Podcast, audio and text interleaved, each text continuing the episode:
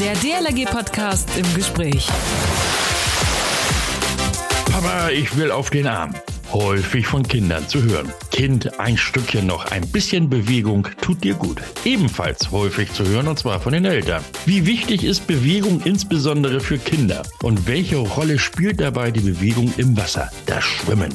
Was ist Schwimmen? Prävention, Therapie oder purer Spaß und Sport? Das klären wir jetzt im DLRG Podcast im Gespräch mit dem Facharzt für Kinder- und Jugendmedizin des Kinderkardiologischen Zentrums Düsseldorf, Dr. Hermann Josef Kahl. Moin, Servus, hallo, guten Tag. Schön, dass ihr alle dabei seid. Mein Name ist Achim Wiese und ich moderiere diesen DLRG Podcast. Heute im Gespräch Dr. Hermann Josef Kahl. Moin, Dr. Kahl. Moin, Herr Wiese.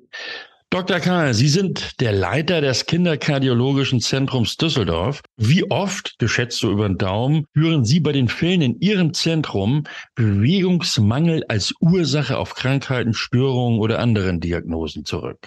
Also sehr oft. Ne? Zahlenmäßig kann ich das jetzt nicht erfassen, aber wir führen sehr oft äh, Gespräche, dass Bewegung sehr wichtig ist. Bewegung sogar von Anfang an natürlich wichtig ist und die Kinder entsprechend motorisch trainiert werden müssen was ja auch immer bedeutet, dass es nicht nur motorisch ist, sondern auch immer verbunden ist mit einer intellektuellen äh, äh, Anforderung. Zum Beispiel das Schwimmen. Das Schwimmen ist sehr wichtig. Wir, fangen, wir empfehlen das schon im Säuglingsalter. Das äh, Babyschwimmen. Ja, greifen Sie nicht zu weit vor, da so, kommen wir noch im Detail okay, dazu. Okay, okay, Inwieweit hat uns denn die Pandemie da einen Strich durch die Rechnung gemacht? Naja, also die Pandemie wird äh, meines äh, Erachtens zu oft äh, schuldig gesprochen für Dinge, die äh, sie gar nicht äh, schuld ist. Also wenn sich einer nicht bewegt, dann ist ihm die Pandemie egal, dann bewegt er sich nicht. Ne? Und mhm. Äh, in der Pandemie haben sich sehr wohl Kinder und Jugendliche bewegt und Sport getrieben, auch wenn es nicht so ging wie früher. Die ein oder andere Einschränkung wird sie gebracht haben, was die Bewegung angeht, aber da darf man nicht übertreiben. Also es ist die Adipositas soll zugenommen haben, okay, aber ich weiß nicht, ob es nicht auch zugenommen hätte, wenn es keine Covid gegeben hätte. Schauen ja. Sie sich mal um, was die Adipositas bedeutet. Hm. In meiner Anmoderation, Dr. Karl, da sagte ich, ein bisschen Bewegung tut dir gut. So ein, so, ein, so ein Ausspruch von Eltern. Was ist denn dran an diesem Spruch? Oder ist das keine Weisheit? Das ist, da ist sehr viel dran. Das ist sozusagen eine uralte menschliche Weisheit, die angesprochen ist und ausgesprochen ist. Bewegung tut immer gut. Bewegung ist in jedem Alter gut. Wenn jemand gesund ist, soll er sich bewegen. Und selbst bestimmte Krankheiten äh, sind bestimmte Bewegungen notwendig. Wie ja jeder weiß, Physiotherapie ist eine Bewegungstherapie heutzutage. Und ähm, wenn, man will es ja erst gar nicht so weit kommen lassen, dass es zu einer physiotherapeutischen Intervention kommt, sondern die Kinder sollen sich von Anfang an bewegen. Das tut ihnen gut. Das tut ihrer Muskulatur gut. Das tut ihrer geistigen Entwicklung gut. Und äh, insofern ist die Aussage des Vaters sehr richtig gewesen. Mhm. Was ist denn das Besondere in der Bewegung oder an der Bewegung im Wasser? Ja, das Wasser hat äh, meines Erachtens eine besondere Wirkung auf die, ähm, nicht nur auf die Konzentration, sondern auch auf die Koordination des gesamten muskulären Apparates. Äh, es werden zwar die Muskeln auch gefordert, wie sie bei anderen Belastungen gefordert werden. Mhm. Aber beim Schwimmen sind, wird äh, sehr viel Koordination umgesetzt und das tut dem gesamten Bewegungsablauf äh, sehr gut und mhm. fördert ihn. Was passiert denn da so mit uns? Also speziell natürlich mit dem Körper, letztlich ja auch vielleicht sogar mit der Seele. Ja, also im Schwimmen wird der, werden sehr, sehr viele Muskelgruppen im Körper aktiviert und äh, damit auch trainiert. Wie gesagt, gleichzeitig ist aber diese Bewegung eine ganz besondere Bewegung in der fast Schwerelosigkeit, könnte man sagen, die aber äh, in einem sehr koordinierten Maße ablaufen muss, damit sie funktioniert. Und wenn das einer erlernt hat und das einer auch trainiert weiterhin, dann trainiert mhm. er damit auch seine Koordination. Und das ist dann nicht nur eine muskuläre äh, Trainingseinheit, sondern das ist auch eine intellektuelle Trainingseinheit. Äh, Dr. Karl, ich zum Beispiel mache einmal die Woche äh, Wassergymnastik. All diese Übungen dort könnte ich mir an Land gar nicht vorstellen. Liegt es daran, dass ich, wie meine Mutter schon in meinen frühen Kinderjahren sagte, eine Wasserratte bin? Oder was macht das Wasser mit mir? Ja, das Wort Wasserratte ist ja ein positiv besetztes Wort immer schon gewesen. Da, da steckt ja drin, dass jemand, äh, der sich gerne im Wasser aufhält, ähm, sehr wohl spürt, dass ihm diese Bewegung im Wasser gut tut Und, äh, und diese Form der Lebensqualität äh, ist etwas, was man, was man nur begrüßen kann, wenn es jemand hat. Ne? Und insofern ist Wasserratte ein für mich positiver Ausdruck. Bleiben wir mal im Wasser, Dr. Karl. Damit man sich dort drinnen, also im Wasser, wohlfühlen kann, sollte es ja gut temperiert sein. Welche Temperaturen empfehlen Sie so für die unterschiedlichen Altersklassen? Naja, bei einem Baby muss es schon warm sein. Ne? Da muss es auch schon über 25 Grad warm sein. Besser so an die 30 Grad vielleicht. Äh, das ist klar. Bei Babys muss das Wasser warm sein, sonst kriegen die Angst. Aber bei größeren Kindern reichen auch die normalen Wassertemperaturen, die wir als Erwachsene haben. Ne, das kann im kleines Kindesalter schon anfangen. Mhm. Und außerdem, äh, was ich auch noch gerne erwähnen möchte, mal unabhängig von der Temperatur, ähm, Schwimmen ist nicht nur wichtig aus den Gründen, die wir vorher genannt haben, sondern es ist auch wichtig, dass keiner untergeht, wenn er zufällig irgendwo reinfällt. Ne? Das wird etwas unterschätzt. Ne? Die Kinder lernen heute seltener schwimmen, leider. Es gibt nicht genügend Schwimmunterricht. Also da muss man auch mal an die Schulen appellieren, dass hier mehr getan wird, auch an die Eltern, dass sie mehr mit ihren Kindern schwimmen gehen. Schwimmen mhm. hat schon eine ganz, ganz wichtige, finde ich, eine ganz besondere Funktion in unserem Leben. Da, da haben Sie mir zwei Stichworte gegeben. Fangen wir mal mit dem ersten an, mit dem Schwimmen lernen. Ähm, das ist ja, so, also das sichere Schwimmen ist ja auch eine Art Lebensversicherung. Auf jeden Fall. Ja, und dann sprachen Sie die Eltern an. Äh, wann und wie sollte ich meinen Kindern oder meine Kinder an das Wasser und eben auch das an sie äh, oder das daran sich bewegen heranführen? Von Anfang an. Also wir empfehlen ab drei Monate das Babyschwimmen. Das macht den Kindern in aller Regel großen Spaß. Und äh, die Kinder bewegen sich im Wasser dann auf diese besondere Art und spüren auch, dass diese Bewegung ihnen einen anderen Genuss bringt, als wenn sie nur auf dem Bauch oder auf dem Rücken liegen als Säuglinge. Mhm. Äh, es fördert, es fördert die Koordination, wie ich vorhin schon mal gesagt habe. Das ja. Bewegungsprofil wird besser. Äh, und die Kinder werden mit dem Wasser vertraut gemacht und werden natürlich dann auch viel eher schwimmen lernen. Und dann sollen die Kinder auch mit den kleinen Kindern schon schwimmen gehen, wenn die nachher zwei, drei Jahre alt sind, klar. Mhm. Wie sind denn da Ihre Erfahrungen in der täglichen praktischen Arbeit äh, Ihres kinderkardiologischen Zentrums? Also die, das Babyschwimmen wird relativ oft, Gott sei Dank, wahrgenommen. Danach flaut es ein bisschen ab, leider. Mhm. Kann, haben Sie da eine, eine, mögliche Erklärung für? Ich nehme an, dass es, dass es auch eine Zeitfrage ist. Ne? Die Eltern sind heute beide, oft beide berufstätig, dann ja. ist da nicht mehr so viel Zeit übrig. Wahrscheinlich ist das der Grund. Ja. Und ich empfehle immer, wenn, wenn es irgendwie geht, dass Sie neben einer, dass zu der normalen sportlichen Tätigkeit auch das äh, Schwimmen gehört. Ne? Stichwort Schwimmen, also klar das sichere Schwimmen. Äh, da kommt ja auch viel auf den Menschen zu, denn es muss schon ja auch einiges koordiniert werden. Ne? Also das geht los mit der Armbewegung, die Beine und da muss auch noch richtig geatmet werden. Mhm. Was passiert da so im, im, im Körper bei all diesen äh, ja, Beinbewegungen, Armbewegungen und eben auch der Atmung? Naja, also das, das ist, wie gesagt, wie schon so, das ist eine, ähm, keine reine muskuläre Angelegenheit, sondern das ist eine gesamtkörperliche Angelegenheit. Die Funktionen im Gehirn, die für die Motorik zuständig sind, mhm. werden natürlich geschult durch das Schwimmen. Und über diese Schulung erfolgt dann auch ein gleichmäßiges ähm, Herangehen beziehungsweise ein koordiniertes, äh, ein koordinierter Ablauf der Bewegungen, der den Kindern dann ermöglicht, auf auf der Wasseroberfläche zu bleiben. Ja. Das ist, wie ich schon sagte, das ist in irgendeiner Form auch eine intellektuelle Herausforderung. Aber was heißt intellektuell? Intellektuell heißt, das Kind muss, äh, also es, gibt, es kommt nicht auf die Muskulatur alleine an, sondern die ähm, Funktionsbereiche im Gehirn müssen diese Bewegungen ja auch koordinieren, dass sie so ablaufen, dass sie oben bleiben. Und das, das ist eine Sache, die, die man nicht äh, über die Muskulatur alleine erklären kann, sondern nur darüber, dass es eine zentrale Steuerung gibt. Und diese zentrale Steuerung muss aktiviert werden. Und wenn sie aktiviert ist, äh, läuft der Prozess so ab, dass er im Wasser eben dazu führt, dass die Menschen schwimmen und nicht äh, untergehen. Mhm. Also es sind ja grundsätzlich äh, Herausforderungen an den Körper, also an die Muskeln an, und auch an das Gehirn.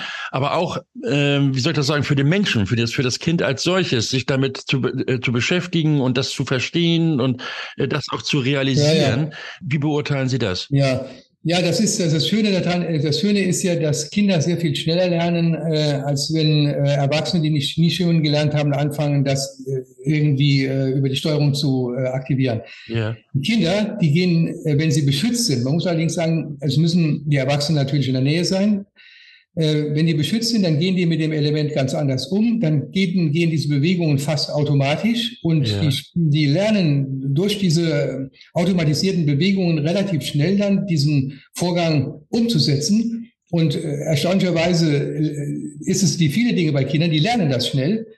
Und man muss eben nur die Hilfe geben. Sie müssen Sicherheit haben und dann äh, geht schnell. Bei Erwachsenen ja. ist das viel komplizierter. Wir hatten eben Muskeln und Gelenke angesprochen, aber es hat ja auch Auswirkungen auf Kreislauf und Atmungsapparat. Wie sieht der aus? Auch sehr gut. Ne? Also natürlich wird äh, die äh, Herz-Kreislauf-Funktion auch beim Schwimmen gefördert, ne? auch sogar auf eine, wie ich finde, sehr elegante Art. Man verausgabt sich ja am Anfang nicht so sehr, sondern sondern ähm, der, der Herzmuskel muss ja. natürlich ebenfalls mehr tun, um die äh, Motorik äh, zu unterstützen. Aber das erfolgt ja in einer moderaten Form anfangs. Nachher, wenn man natürlich Leistungsschwimmer wird, ist das wie bei allen anderen Leistungssportarten. Aber am Anfang ist das ja eine sehr, ähm, finde ich, elegante äh, äh Förderung des Herz-Kreislauf-Systems. Ja. Ähm das Schwimmen oder das Bewegen im Wasser ist ja auch eine Form von Entspannung. Äh, Entspannung ist schön. Äh, welche ist das in diesem Falle? Wenn Kinder im, im, Wasser sind, dann sind sie ja erstmal äh, interessiert daran, dieses Element zu genießen und wahrzunehmen. Dann fangen sie an, äh, Wasserspiele mit anderen Kindern durchzuführen. Und äh, dieses, äh, dieser Umgang mit diesem Element äh, im Rahmen von Spielen hat natürlich eine enorm entspannende Wirkung äh, auf die Kinder. Mhm. Also Kinder, wenn Kinder regelmäßig Sport treiben, also wenn sie auch regelmäßig schwimmen, weiß man, dass sie dann auch intellektuell leistungsfähiger sind. Das ist eine altbekannte Wahrheit. Oh, das ist das. Ja, im alten Rom war ja sogar tatsächlich äh, die Voraussetzung teilweise, dass äh, Menschen, die in höhere Stellungen wollten, schwimmen konnten. Mhm. Zurück zu den Kindern. Ähm, das Bewegen im Wasser. Warum macht das Kindern so besonders Spaß? Ja, Kinder spüren natürlich, dass ihr Körper auf einmal eine andere äh, Gewichtung hat ne? oder ein, ein, eine scheinbar andere, ein, ein scheinbar anderes äh, Gewicht hat, indem sie merken, dass das Wasser sie teilweise trägt und das Wasser mit ihnen ganz andere Dinge macht als die Luft. Das ist eine neue Erfahrung oder eine Erfahrung, die sie gerne machen, weil sie sich ja fast sonst nur an der Luft befinden. Ja. Und im Wasser, das ist einfach ein Erlebnis, das ähm, ihnen von der, von der, von der gesamten, ähm, wie soll ich sagen, von der, der Art damit umzugehen und äh, damit auch äh, zu spielerisch umzugehen und damit sich auseinanderzusetzen. Das macht den Kindern ja. Spaß. Ich spüre, das ist eine andere Form der, äh, Körper, der Körperwahrnehmung. Äh, nun gibt es natürlich auch Kinder, klar, die haben Angst vor diesem Element Wasser. Äh, da kommen dann irgendwie die Nerven wieder ins Spiel. Wie kann ich diese Angst den Kindern nehmen? Je früher Kinder ins Wasser mit den Eltern gehen, ja. umso weniger entsteht dann Angst. Wenn Kinder Angst haben, dann ist da meistens ähm, zu spät mit angefangen worden, dass sie ins Wasser gehen. Und ähm, ich kann dann nur empfehlen, dass die Eltern zusammen mit den Kindern äh, vorsichtig in Schwimmbädern dem Kind das wieder nahebringen. Und wenn die Eltern dabei sind und dem Kind vormachen, dass das eine schöne Sache ist, dann ist die Angst in der Regel schnell überwunden. Mhm. Dr. Karl, was hat man davon, wenn man eben früh schwimmen gelernt hat, äh, wenn man, und das bleibt ja nicht aus, älter wird? Also wenn man früh genug damit angefangen hat, schwimmen zu lernen und äh, was habe ich von diesem Schwimmen gelernten dann im späten Alter? Ja, also auch wie, wie andere Sportarten. Es ist eine gesunde ähm, Beschäftigung, eine gesunde äh, Forderung an den Körper, mhm. äh, sich eben mit verschiedenen Bewegungsformen auseinanderzusetzen und sie zu fördern. Damit fördert er letztendlich auch seine Gesundheit. Mhm. Die Herz-Kreislauf-Erkrankungen sind seltener, die äh, Adipositas ist seltener äh, und äh, die Gelenkerkrankungen sind seltener. Also die, insgesamt ist äh, jemand, der regelmäßig Sport treibt, inklusive Schwimmen, sicherlich ein, äh, ein, hat sicherlich ein gesunderes Leben vor sich, ein längeres Leben vor sich als umgekehrt. Es gibt natürlich Ausnahmen, das ist klar, aber in der Regel ist das eine gesunde Lebensweise. Mhm. Also wenn ich das jetzt, wenn ich das jetzt alles so richtig verstanden habe, dann muss ja die Forderung lauten, Schwimmkurse auf Krankenschein, Prävention und Therapie, je nachdem. Was sagen Sie, Dr. Karl? Ja, sicher. Ich, ich würde es jederzeit gerne auf Krankenschein verordnen. Ich würde sogar sagen, fahr mal 14 Tage nach Mallorca auf Krankenschein, gehst du nur mal jeden Tag zwei Stunden schwimmen oder drei Stunden. Aber das geht ja leider nicht. Ne? Wir müssen es wirklich äh, an die Familien der Eltern richten. Also natürlich würden wir gerne äh, auch einen Schwimmkurs auf Rezept äh, verordnen, wenn das ginge. Aber äh, da fällt mir etwas anderes ein, was sehr interessant sein könnte. Hier in Düsseldorf haben wir ein Projekt, das heißt Theater auf Rezept, zusammen ja. mit dem jungen Schauspielhaus. Das heißt, die Kinder, die ab sechs Jahren zu den Vorsorgeuntersuchungen kommen, bekommen ein Rezept und dieses Rezept können sie auf dem, in dem Theater einlösen und bekommen dafür zwei Karten, zwei Aha. Freikarten für einen Theaterbesuch. Entweder mit einem Freund, einer Freundin oder mit ihren Eltern. Und wenn man einen Sponsor fände, der sagt, ich mache so etwas Theater, äh, also äh, Schwimmkurs auf Rezept, und er würde sagen, äh, er finanziert mal Kindern eines bestimmten Jahrganges oder einer bestimmten Gruppe von Kindern, würde er so etwas sponsern, dann könnte ich mir vorstellen, dass das auch ginge. Das ist eine super Idee, Dr. Ja. Karl. Das werden wir mal äh, weiter also verfolgen und vielleicht ja. wird da ja tatsächlich mal was draus. Ja, klar, Schwimmkurs auf Rezept. ja. Wie oft kommt es vor, dass Sie Ihren jungen Patienten das Medium Wasser als, sagen wir mal, Therapieort empfehlen, beziehungsweise in Anführung verschreiben? Naja, Therapie ist äh, schon eine ganz spezielle Angelegenheit. Also äh, sagen wir mal, ähm, das ist mehr eine, eine Angelegenheit der, der Neurologen, der mhm. Neuropädiater, die natürlich Kinder mit Muskelerkrankungen äh, haben und dort sind ähm, dann bestimmte wassertherapeutische Maßnahmen gut und sinnvoll. Das ist weniger bei uns der Fall. Wir äh, verweisen dann dorthin in solchen Fällen. Nicht? Therapeutisch also sind wir äh, weniger. Wobei aber nochmal betont werden muss, wir empfehlen das Schwimmen ab dem Säuglingsalter, ab dem dritten Monat soll jedes Kind mit der Mama oder dem Papa ähm, Säuglingsschwimmen machen, ne, Babyschwimmen. Das bieten wir äh, als DLRG übrigens auch an. Ja, gut, sehr gut. Dr. Karl, in den ersten acht Monaten dieses Jahres sind mindestens 289 Menschen, darunter viele Kinder, Jugendliche und Heranwachsende, ertrunken. Eine Katastrophe, Katastrophe. Ja, ich wollte gerade fragen, was geht Ihnen da so durch den Kopf, wenn Sie diese Zahl hören? Es ist so, einmal sterben viele Kinder durch Ertrinken, weil sie unbeobachtet an einem Wasserteich oder an einem äh, Schwimmbecken, einem Pool gewesen sind. Und nach reichen drei Minuten, dann sind die tot. Leider. Ähm, und wir empfehlen den Eltern immer, wenn sie in Ferien fahren und das ist ein Pool, das Kind darf keine halbe, keine hundertstel Sekunde aus den Augen gelassen werden. Mhm. Das ist eine, wenn Sie die Statistik sehen, ist ein großer Teil von den Kleinen, die fallen rein und dann gibt es einen Reflex, dann machen die die äh, Luftröhre zu und dann nehmen, holen die keine Luft mehr und dann ist das brandgefährlich. So, das andere ist, die, wenn größere, größeren Kindern das passiert, dann sind es auch meistens die, Nicht, die Nichtschwimmer, äh, wo das passiert. Und deswegen habe ich vorhin schon mal gesagt, das hat es wäre sehr gut, wenn alle Kinder im frühen Alter schwimmen lernen würden, dann würden diese Unfälle durch Nichtschwimmen eben nicht mehr passieren oder kaum noch. Ja, schönen Dank für diesen Appell. Dr. Hermann Josef. Karl, Facharzt für Kinder- und Jugendmedizin des Kinderkardiologischen Zentrums Düsseldorf, hier im DLRG Podcast im Gespräch. Dankeschön für das sehr aufschlussreiche Gespräch, das wir ja glücklicherweise immer wieder nachhören können, weil eben Podcast. Also herzlichen Dank, Dr. Karl. Haben Sie vielleicht noch einen Appell an äh, die Eltern, an wen auch immer, an die Politik oder so? Ja, also Ihnen auch einen Dank, Herr Wiese, für das Interview und äh, bitte sehr. Natürlich, also ich kann nur appellieren an die diejenigen Politiker, die für die Schule zuständig sind, darauf zu achten, dass die Kinder von Anfang an Schwimmunterricht bekommen und ich kann auch nur appellieren an die Eltern, dass sie darauf achten, dass sie sehr früh mit ihren Kindern schwimmen gehen, damit die, sie, sie können sich gar nicht vorstellen, wie stolz Eltern mir erzählen, wenn, wenn ein kleines Kind ein Seepferdchen gemacht hat. Nicht? Also das muss man doch weitergeben. Und das hat eine positive Funktion für die Kinder und für die Eltern und verhindert Unfälle. Also ich kann nur sagen, bitte gehen Sie alle mit Ihren Kindern so früh wie möglich ins Schwimmbad. Top. Schönen Dank, Dr. Karl, und schöne ja. Grüße nach Düsseldorf. Nehmen Sie ja, danke sehr. Schöne Grüße zu Ihnen auch natürlich. Prüfen, rufen, drücken. Mit diesen drei einfachen Schritten geht Wiederbelebung. Am 16. Oktober findet der sogenannte World Restart a Heart Day, also der Welttag der Reanimation statt. Ziel ist, so viele Menschen wie möglich in den Maßnahmen der Wiederbelebung, also vor allem eben drücken und beatmen, zu schulen. Und das kann wirklich jeder, ist nämlich auch gar nicht schwer. Was es mit diesem Tag nun auf sich hat, wie so eine Reanimation abläuft und wie auch ihr selbst aktiv werden könnt, darüber spreche ich nächsten Sonnabend im DLRG Podcast im Gespräch mit Dr. Tom Malisch. Er ist Arzt im DLRG Landesverband Brandenburg.